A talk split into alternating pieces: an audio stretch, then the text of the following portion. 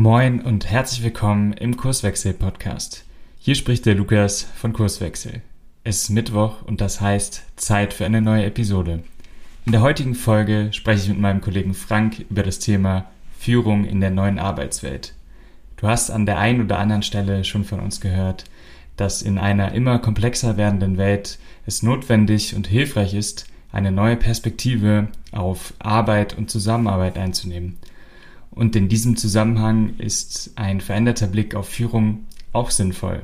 Denn die klassische Sicht, oben wird gedacht und unten wird gemacht, reicht für Unternehmen heute nicht mehr aus, um Wertschöpfung nachhaltig und langfristig zu betreiben. Der Fokus der heutigen Episode liegt dabei auf der Frage, was Führung in der heutigen Arbeitswelt leisten soll. Gemeinsam werfen wir einen Blick auf die in unseren Augen drei zentralen Aufgabenbereichen die neue Führung heute leisten muss. Wer diese Aufgaben übernimmt, was das mit verteilter Führung und Gefolgschaft zu tun hat und welche Rahmenbedingungen es in Organisationen braucht, um diesen Anforderungen an Führung in der neuen Arbeitswelt gerecht zu werden, erfährst du in dieser Episode. Viel Spaß beim Hören. Hörst den Kurswechsel Podcast. Wir machen Arbeit wertevoll, lautet unsere Vision. Im Podcast sprechen wir über lebendige Organisationen, den Weg dorthin und die Nutzung von modernen Arbeitsformen.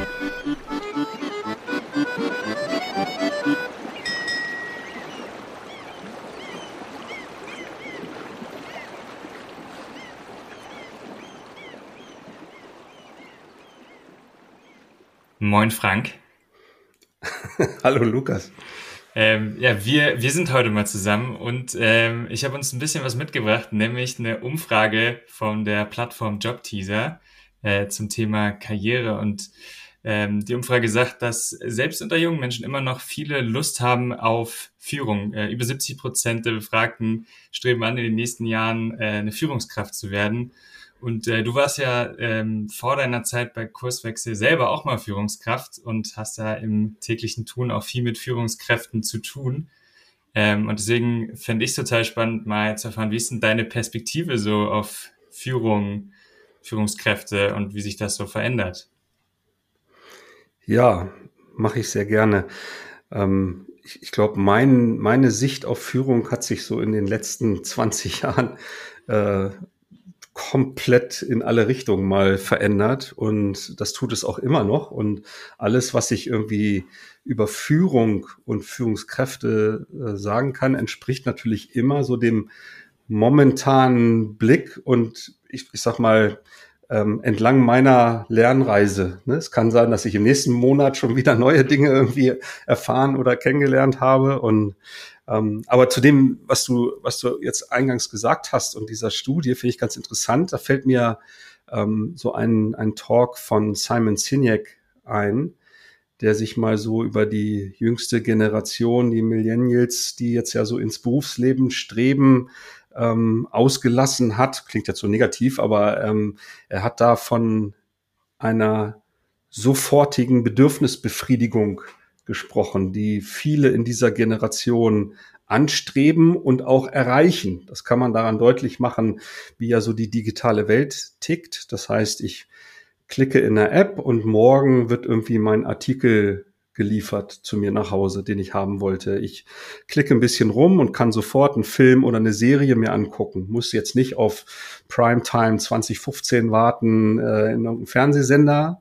Das gleiche gilt natürlich auch für die einschlägigen Apps, wo ich vielleicht dann äh, ja, Partner finde oder Partnerin äh, finde. Das heißt, äh, es ist sehr leicht, halt diese Bedürfnisbefriedigung zu bekommen. Und meine Beobachtung ist, wenn junge Leute mit diesem Verständnis dann ins Berufsleben eintreten und sagen, ja, ich will ja Chef werden und ganz viel Geld verdienen, da, da clasht es im Moment äh, irre häufig, weil die nach ein paar Monaten merken, äh, so mit, mit dieser Erwartungshaltung hier, wo ist mein Eckbüro, mein Dienstwagen, meine Chefrolle, mein geiles Gehalt oder so, äh, die werden angeguckt äh, von, von den Leuten in den Unternehmen, so, was willst du denn? Ne? Also so funktioniert das nicht. Äh, und dann ja, flüchten die vielleicht und sagen, ja, wenn nicht hier, dann kriege ich das woanders. Und auch da klappt das so nicht. Aber das bringt mich natürlich zu einer anderen Frage, darüber nachzudenken, was heißt denn eigentlich dieses dieses Führung und muss es überhaupt erstrebenswert sein, so eine Rolle äh, zu bekommen als, als Führungskraft? Ich glaube, da werden wir sicherlich jetzt so in der nächsten äh, halben Stunde ähm, durchaus intensiv drüber sprechen. Ne? Ja, äh, total gerne. Vielleicht nehme ich den Ball direkt auf und äh, guck mal, wenn wir äh, neben den netten ähm, Effekten, die man so gängigerweise Führungskräften vielleicht in der alten Arbeitswelt zugeschrieben hat mit dem äh, mit dem Eckbüro und den anderen Dingen, die du genannt hast, haben die ja auch Aufgaben gehabt. Also die mussten ja auch was machen, damit sie da sitzen. Ähm, und wir sprechen ja gerne davon, dass sich das auch verändert, also die Anforderungen an Führung sich verändern, die nicht mehr so, so sind wie in, in, in früheren Zeiten. Ähm, und vielleicht können wir da direkt ansetzen und gucken, was sind denn ähm, eigentlich heute äh, die Aufgaben von Führung, die immer noch relevant sind in, in einer Welt, die sich geändert hat. Ähm, vielleicht magst du da mal einen Aufschlag machen, was, was da ähm, wir beobachten bei unseren Kunden, welche Themen immer noch wichtig sind.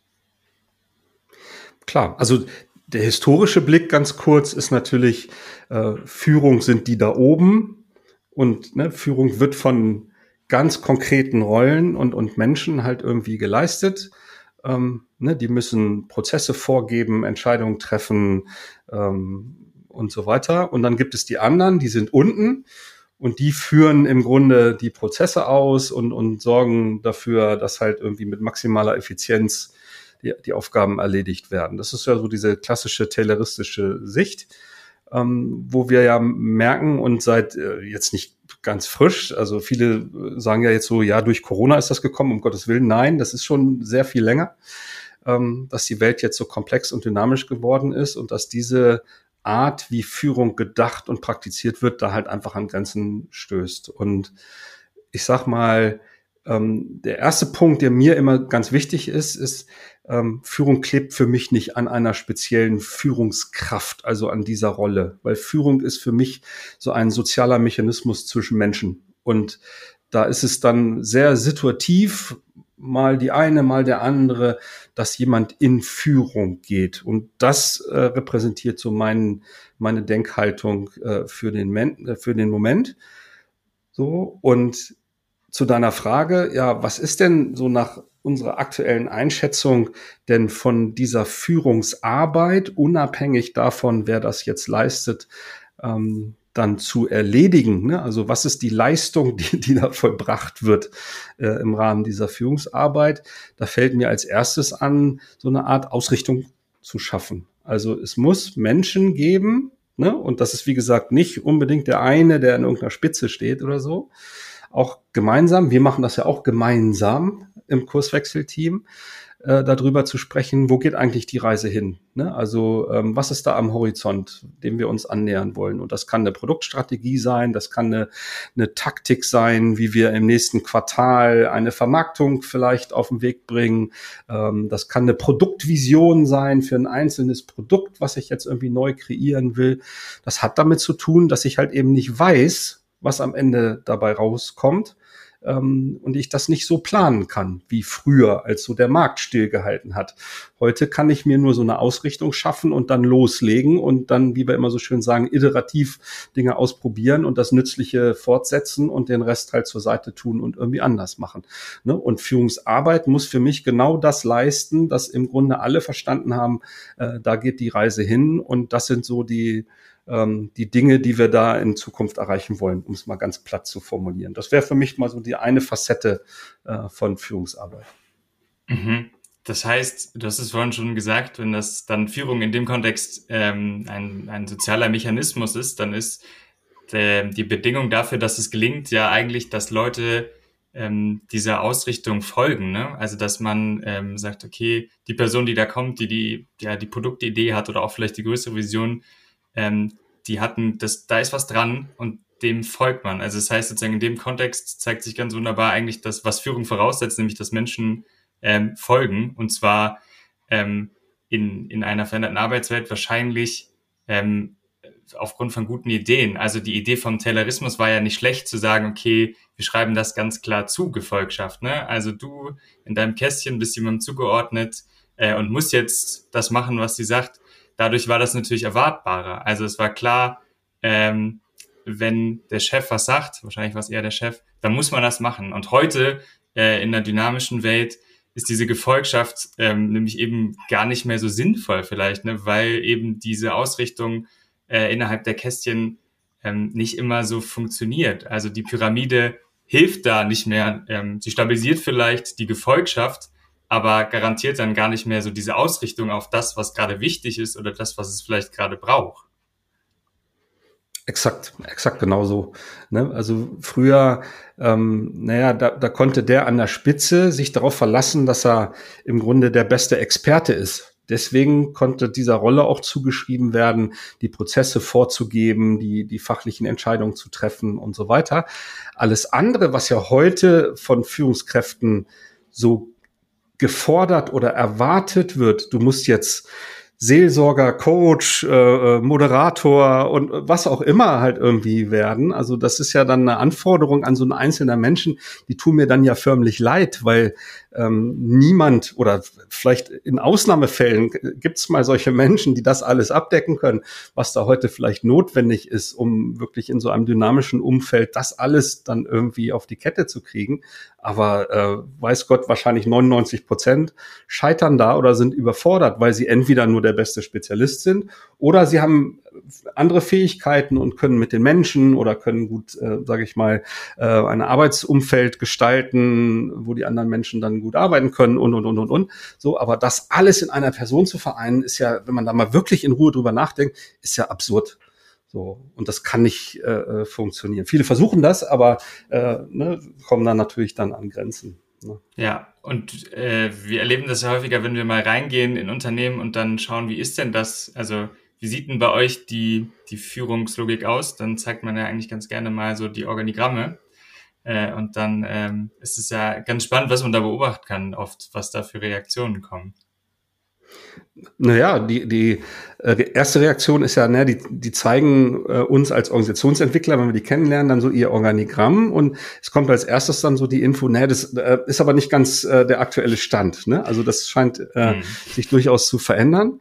Ähm, und wenn ich dann sage, naja, das ist ja im Grunde die, die Arbeitsanweisung für Kommunikation, was ihr da aufgemalt habt. Ne? Du darfst ja, wenn du in so einem Kästchen wohnst und du bist, keine Ahnung, äh, Mitarbeiterabteilung XY, dann darfst du eigentlich ja nur mit Menschen sprechen, wo du eine Linie nach oben, zur Seite und so weiter hast. Und die Reaktion, die dann immer kommt, ist, nee, nee, nee, so, äh, so machen wir das aber nicht.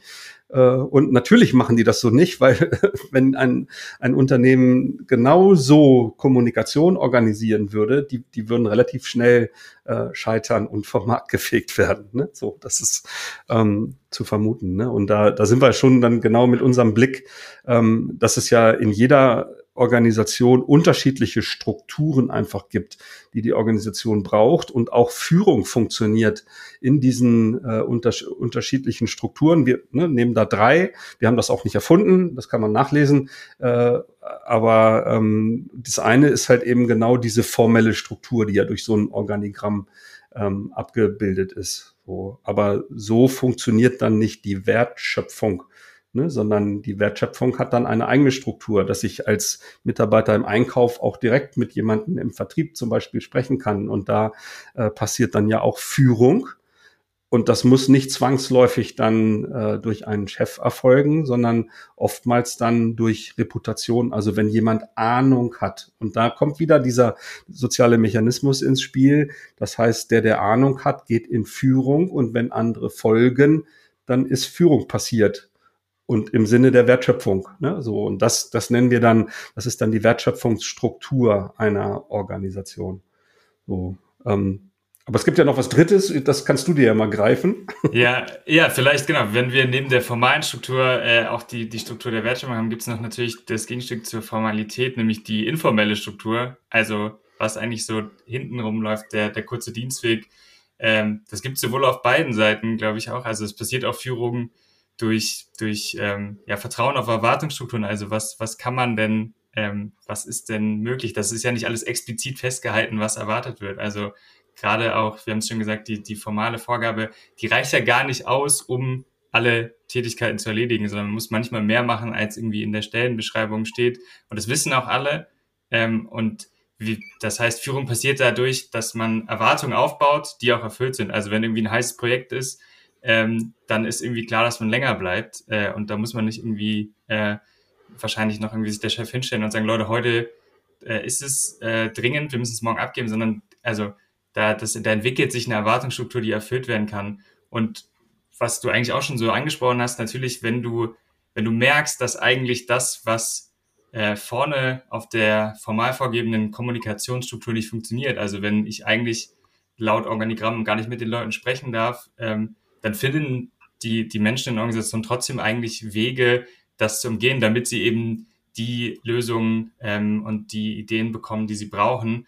Und das heißt, äh, es baut sich da, wie wir auf der Hinterbühne, auf der Hinterbühne, wie wir sagen, immer so Beziehungen ja auf. Also man kennt sich, man hat irgendwie Vertrauen, es gibt irgendwie Klicken und äh, dort werden sich ja auch die Bälle hin und her geschoben. Äh, da entsteht auch Vertrauen ähm, und dann kann dadurch auch geführt werden, ähm, indem zum Beispiel Ideen dort vorangebracht werden, die äh, formell vielleicht gar nicht äh, so groß in, in die Organisation reingeben wird, aber hinten hintenrum treibt man vielleicht Ideen voran und und äh, so bringt man das das Unternehmen voran. Wir haben eigentlich schon den den also den den Teil, den du da besprochen hast, also welche Aufgaben von Führung ja schon ein bisschen angerissen. Vielleicht können wir das noch mal dem Namen geben. Du hast es vorhin schon eigentlich gesagt. Äh, wenn wir auf diese drei Strukturen schauen, die es gibt, dann ist eine Aufgabe ja eigentlich diesen Rahmen sich anzuschauen, also Rahmenbedingungen zu gestalten, ähm, zum Beispiel für die Kommunikation. Welche, welche Rahmenbedingungen ähm, zählen da noch so dazu und wo, worauf sollte man, muss man dann noch blicken, wenn es darum geht, Rahmengestaltung zu betreiben? Naja, ähm, wenn, wenn ich jetzt an Zusammenarbeit zum Beispiel denke, ne, dann leistet Führungsarbeit und ich betone es jetzt auch noch mal ein bisschen häufiger. Da habe ich dann im, im, im, Kopf nicht jetzt die eine Führungskraft, die das zwingend leisten muss. Das kann von einer Führungskraft geleistet werden, ähm, aber es kann auch unter Kollegen natürlich stattfinden.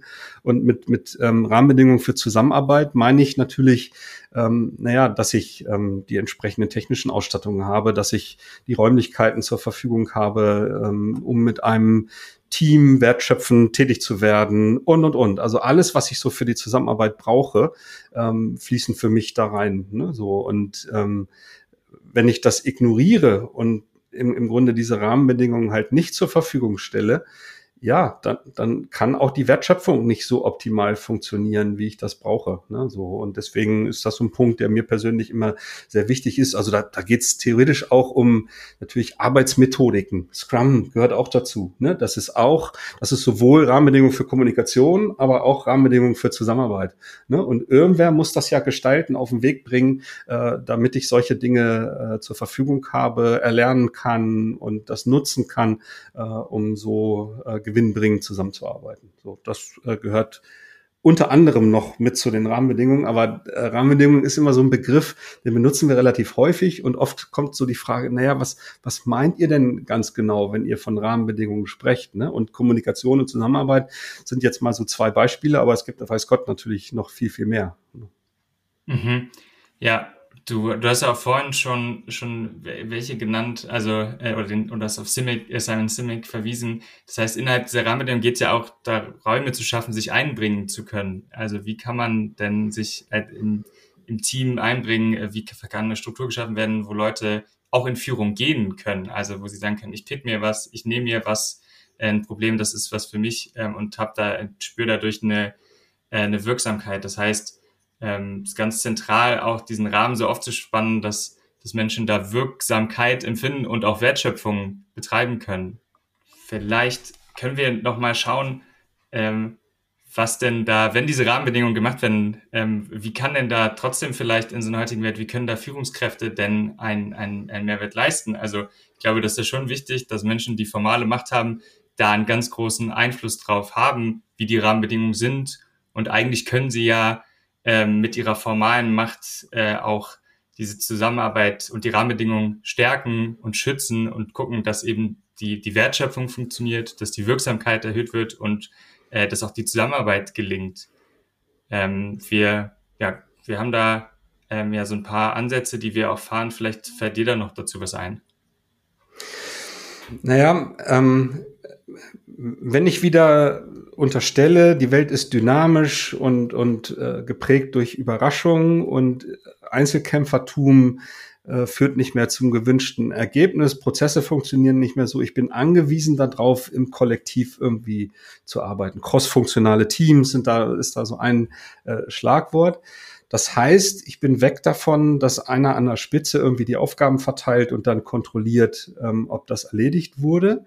Dann muss ich ja eine Umgebung schaffen, wo jede Mitarbeiterin und jeder Mitarbeiter eine Chance hat, sich selber auch zu motivieren. Also diese intrinsische Motivation, die da so häufig dann gefordert oder versucht wird zu, zu fördern. Und wenn man mal natürlich so bei den Wissenschaftlern oder in, in, der Literatur guckt, wie diese intrinsische Motivation dann entsteht. Da hast du einen äh, Punkt jetzt, glaube ich, aus meiner Sicht eben schon genannt. Also irgendwie äh, einen Zweck erfüllen, wirksam sein zu können. Man kann das auch als Sinn erleben äh, beispielsweise ähm, ähm, bezeichnen.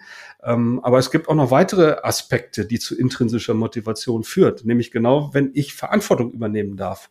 Also wenn ich autonom alleine oder mit meinem Team, mit meiner Mannschaft äh, Kunden glücklich machen darf, ohne dass ich immer kontrolliert werde, ohne dass ich Arbeitsanweisungen äh, bekomme, äh, dann führt das dazu, dass ich wachse und, und ja, mehr Verantwortung äh, übernehme.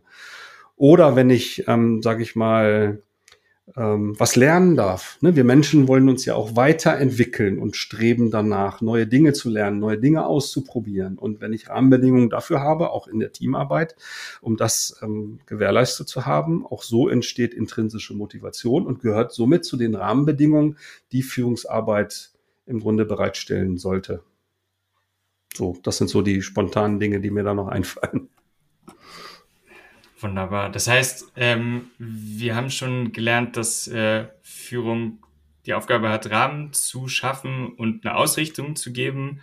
Ähm, und zusätzlich sagen wir ja auch, dass Führung dazu da ist, eben äh, den Fluss der Arbeit äh, unter der Kommunikation am, am Leben zu halten. Und ganz, ein ganz äh, klarer Ansatz ist da ja eben über Entscheidungen, dass sozusagen Entscheidungen getroffen werden, die dazu führen, dass die Wertschöpfung weiter betrieben werden kann und äh, der, ähm, ja, der Fluss am Laufen gehalten wird.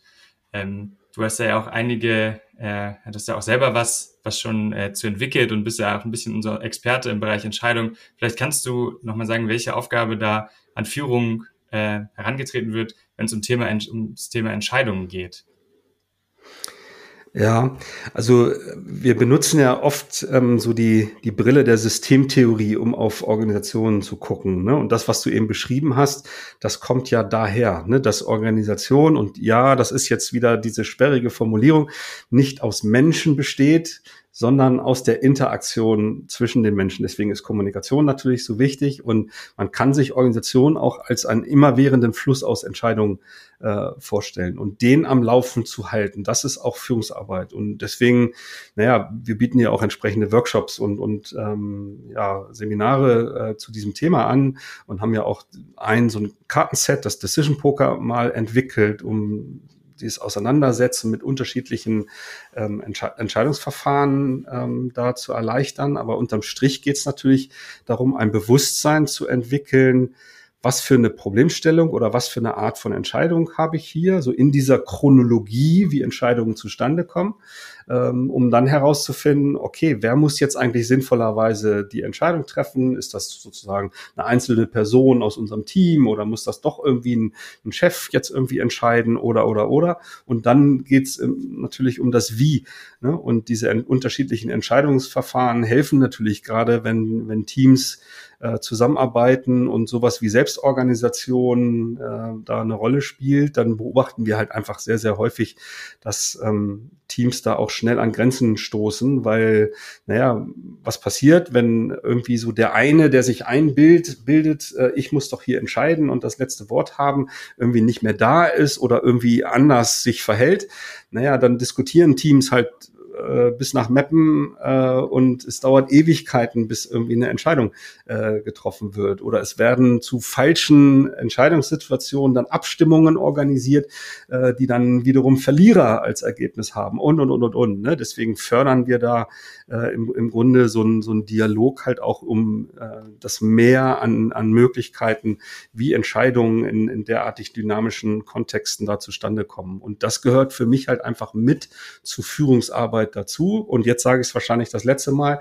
Und das meint nicht, dass, dass der eine, der jetzt irgendwie eine besondere Führungsrolle hat, das irgendwie zu leisten hat, äh, sondern dass ich das halt auch im Rahmen von, von selbstorganisierten Kollektiven das genauso natürlich als verteilte Führungsaufgabe zum Beispiel ähm, leisten kann, dass mir bewusst ist, was haben wir hier zu entscheiden, wie funktioniert dieser Fluss an Entscheidungen äh, und welche Instrumente können wir dann nutzen, äh, ja, damit wir es da leichter haben an der Stelle.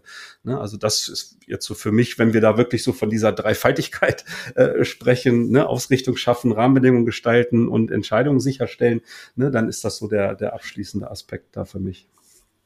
Wunderbar. Vielleicht, ähm, wenn wir nochmal zum Abschluss, ähm, zum Anfang kommen und sagen, okay, wenn, wenn junge Menschen auf so eine, auf so eine Führungskarriere im Unternehmen schauen, also was, was, was kommt da auf sie zu und welche Themen sind, sind interessant? Ähm, was würdest du denen vielleicht als jemand, der auch eine Reise ähm, hinter sich hat im, im Thema Führung, würdest du denen mitgeben, ähm, um auf diese Themen zu schauen oder sich denen auch vielleicht zu nähern? Wenn, wenn das für, wenn eine Führungskarriere für Menschen irgendwie immer noch so interessant ist.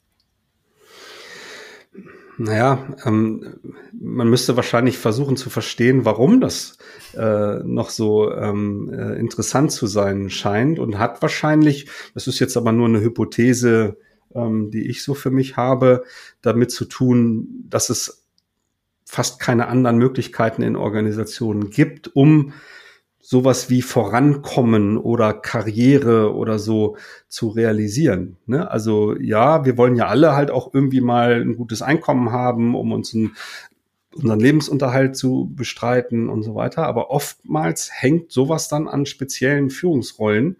Äh, und für Leute, die sowas wie eine Fachkarriere anstreben, einfach ein cooler Spezialist in Projektarbeit und in inhaltlicher Arbeit zu sein, äh, da stöß, stößen, stoßen junge Leute dann oft an, an Grenzen in den Organisationen. Das heißt, ich drehe das mal um. Eigentlich müssen die Organisationen aus meiner Sicht genau da wieder an den Rahmenbedingungen ansetzen und sich Gedanken machen, was brauchen wir denn, wenn, sag ich mal, ähm, Führungspositionen vielleicht nicht mehr in, in der inflationären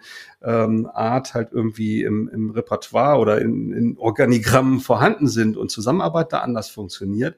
Was ist denn dann äh, das Erstrebenswerte in meiner Organisation, warum junge Leute bei mir anheuern und auch äh, durchaus länger bleiben äh, sollten? Ne? Und da Möglichkeiten und Angebote zu schaffen, äh, das ist eher dann die Herausforderung. Und wenn die jungen Leute aus dieser Studie das erkennen, ne, dass es da Alternativen gibt, ne, um Bedürfnisse befriedigt zu bekommen, einen Zweck zu erfüllen und, und so weiter. Ich glaube, dann wird sich das da auch weiterentwickeln und unter Umständen auch in, in derartigen Studien dann andere Ergebnisse ähm, liefern. Ja, und vielleicht, äh, um es noch einmal zu betonen, ist ja auch der, diese Trennung von Führungskraft, einer klassischen Stelle als Führungskraft und den Möglichkeiten, Führung zu übernehmen, auch total wichtig. Und wenn Organisationen das gelingt, im Sinne dieser Dreifaltigkeit ähm, Rahmenbedingungen zu schaffen, das zu ermöglichen, ist es ja auch sehr attraktiv ähm, für, für junge Menschen dahin zu kommen. Ähm, vielen Dank, Frank, das hat Spaß gemacht. Ähm, ich bin gespannt, wo uns unsere Reise in Thema Führung noch weiter hinträgt. Ähm, und dann schauen wir, was beim nächsten Mal zum, zum Thema Führung kommt. Sehr gerne. Hat super Spaß gemacht. Bis bald. Ciao, ciao.